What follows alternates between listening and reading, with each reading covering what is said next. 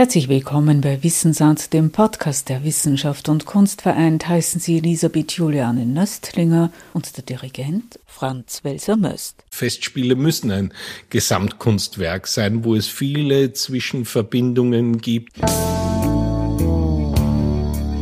Hausmusikchor setzt Maestro Franz Welser-Möst nun einen neuen Akzent über die Salzburger Festspiele hinaus und regt im Rahmen der Kulturhauptstadt 2024 Hausmusik an. Mit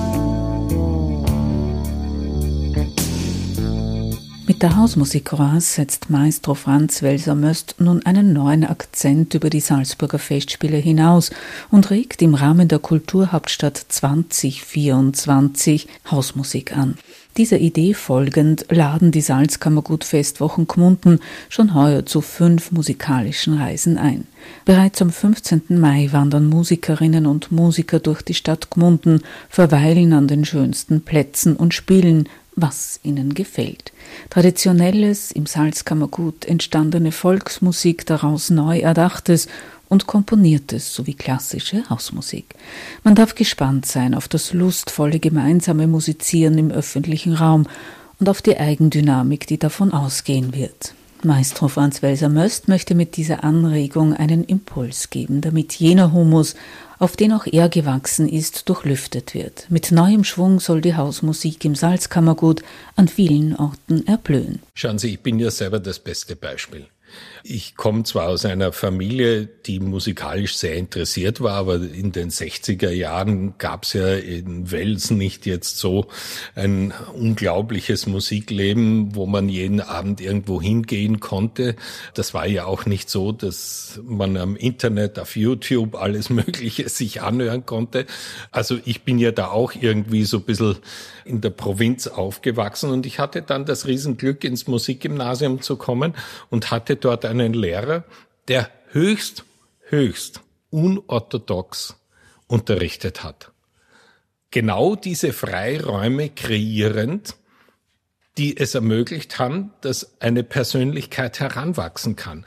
Ein Bruder von mir unterrichtet an einem Gymnasium Deutsch und was der mir erzählt, finde ich das eine Katastrophe. Wir haben uns dermaßen überreguliert was die alles an Papierkram zu erledigen haben und vor lauter politischer Korrektheit, sage ich jetzt mal, was alles nicht mehr gemacht werden darf. Einerseits in dieser Gesellschaft ist die Verantwortung für die Erziehung viel mehr über die letzten Jahrzehnte von den Familien in die Schulen hinein verlagert worden. Gleichzeitig hat man aber den Schulen weggenommen, die Möglichkeiten, die Kinder tatsächlich zu erziehen. Ich meine, schon 1999 hat Liesmann ein kleines Büchlein geschrieben, wo er schreibt, wir sammeln Wissen an und entsorgen es. Das ist nicht Bildung. Wir können doch überhaupt nicht mehr von einem Bildungssystem bei uns sprechen. Und die Katastrophe, also jetzt von mir her gesehen, ist, dass wir uns zwar immer wahnsinnig stolz auf die Brust klopfen und sagen, was wir nicht für eine Kulturnation sind, andererseits im sogenannten Bildungssystem, ich würde es lieber als, als Schulsystem bezeichnen, haben wir alles getan, um den Kunstunterricht auf die Seite zu schieben, den zu entsorgen. Also wie soll denn das in ein paar Jahrzehnten dann ausschauen? Das kommt doch nicht von irgendwoher. Ich muss doch eine breite Basis bilden. Und vielleicht auch neue Talente hervorbringen, denn das ist dem Dirigenten, der ursprünglich Geiger werden wollte. Eine Freude. Das ist genauso wie, ich bin jetzt seit 19 Jahren in Cleveland und dort als Chef suche ich ja ganz alleine die neuen Musiker aus.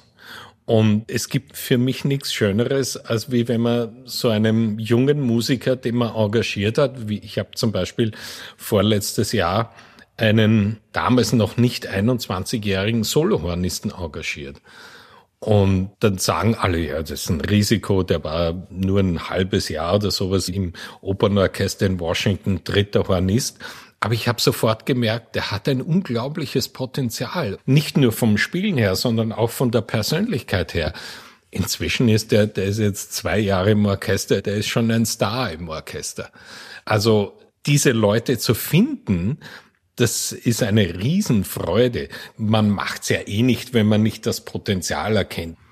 Mit dummen Leuten zu arbeiten ist schwierig, aber mit intelligenten Menschen zu arbeiten ist einfach, weil die aufnahmefähig sind, weil die sofort merken, aha, hier gibt's eine Klippe, die gilt's zu umschiffen und dabei kann ich eben helfen. Und das war zuerst auch mit Frau Gregorian und jetzt mit Frau Stuntüte, war das einfach eine riesige Freude, mit denen sie wohin zu führen, wo sie dann diesen riesigen Erfolg haben. Da ist dieser Moment nach einer Premiere, wie in der Felsenreitschule oder wenn ich in einem normalen Opernhaus hinter der Bühne stehe und ich kriege natürlich mit, was die in dem Fall diese Sängerin für einen Riesenerfolg hat. Und da stehe ich noch hinten irgendwo, da kommen mir jedes Mal die Tränen, weil, weil mich das dann so berührt, dass all das, was diese Menschen investiert haben, wozu man natürlich auch beigetragen hat, Hilfestellung geleistet hat, wie das dann aufgeht. Das ist ein unglaublich schöner Moment. Sie haben das Cleveland Orchester schon erwähnt und erzählt, welche Freude es Ihnen macht, auch dort junge Musiker und Musikerinnen zu entdecken. In einem Interview haben Sie über Ihre Arbeit als Chef dieses Orchesters einmal gemeint, Sie wären dort der letzte Diktator. Sie gehen in Ihrer Eigenschaft als Chef des Cleveland Orchesters auch in Schulen, die eher am Rande der Gesellschaft verortet sind, haben einem jungen Knaben ermöglicht, das Geigenspiel zu erlernen. Glauben Sie, in Schulen die Stars von morgen zu finden? Das weiß man nie, wo man so ein außergewöhnliches Talent findet. Das kommt manchmal aus dem Blauen heraus. Um zuerst einmal die Frage nach dem Diktator zu beantworten. In der westlichen Hemisphäre ist es heutzutage üblich, dass eine Jury entscheidet, die aus Orchestermusikern plus dem Chefdirigenten gebildet ist, die entscheidet, wer ins Orchester aufgenommen wird. In Cleveland ist das nach wie vor so. Es gibt eine beratende Jury, die den Musikdirektor berät, aber letztendlich am Schluss ist es die alleinige Entscheidung des Chefs, wer neu ins Orchester kommt und wer dann auch nach einer Probezeit von eineinhalb Jahren in die Festanstellung genommen wird.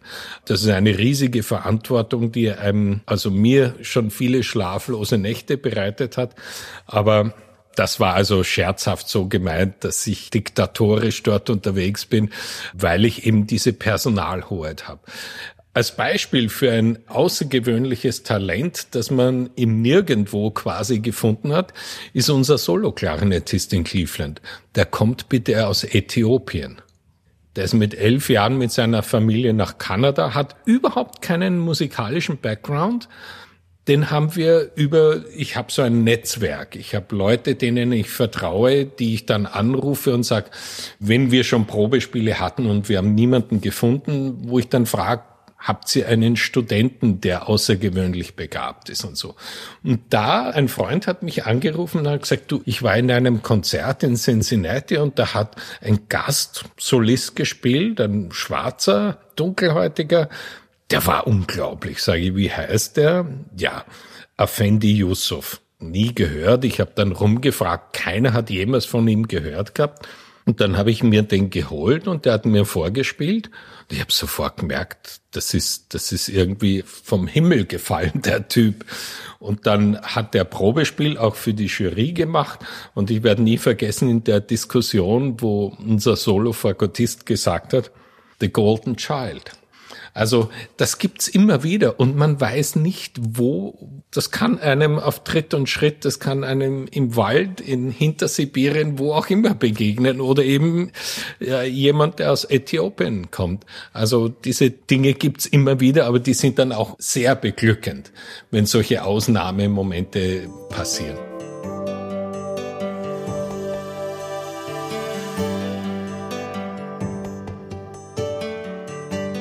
In der Zeit der Pandemie ist das Musizieren auf öffentlichen Plätzen eine Alternative, Hausmusik vor der Tür sozusagen und trotzdem in alter Tradition, denn die Volksmusik hatte immer einen großen Stellenwert und Großartiges in dieser Region hervorgebracht.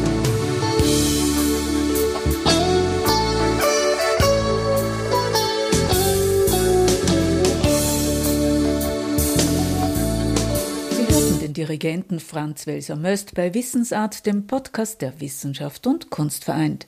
Wenn Sie Mitglied der Freunde der Salzburger Festspiele sind, können Sie mehr über das Leben und Wirken des Musikers, der einst die Stille fand, hören. Niedergeschrieben hat er dies auch im Buch Als ich die Stille fand, das bei Brandstätter erschienen ist. Auf bald, sagt Elisabeth Juliane Nöstlinger.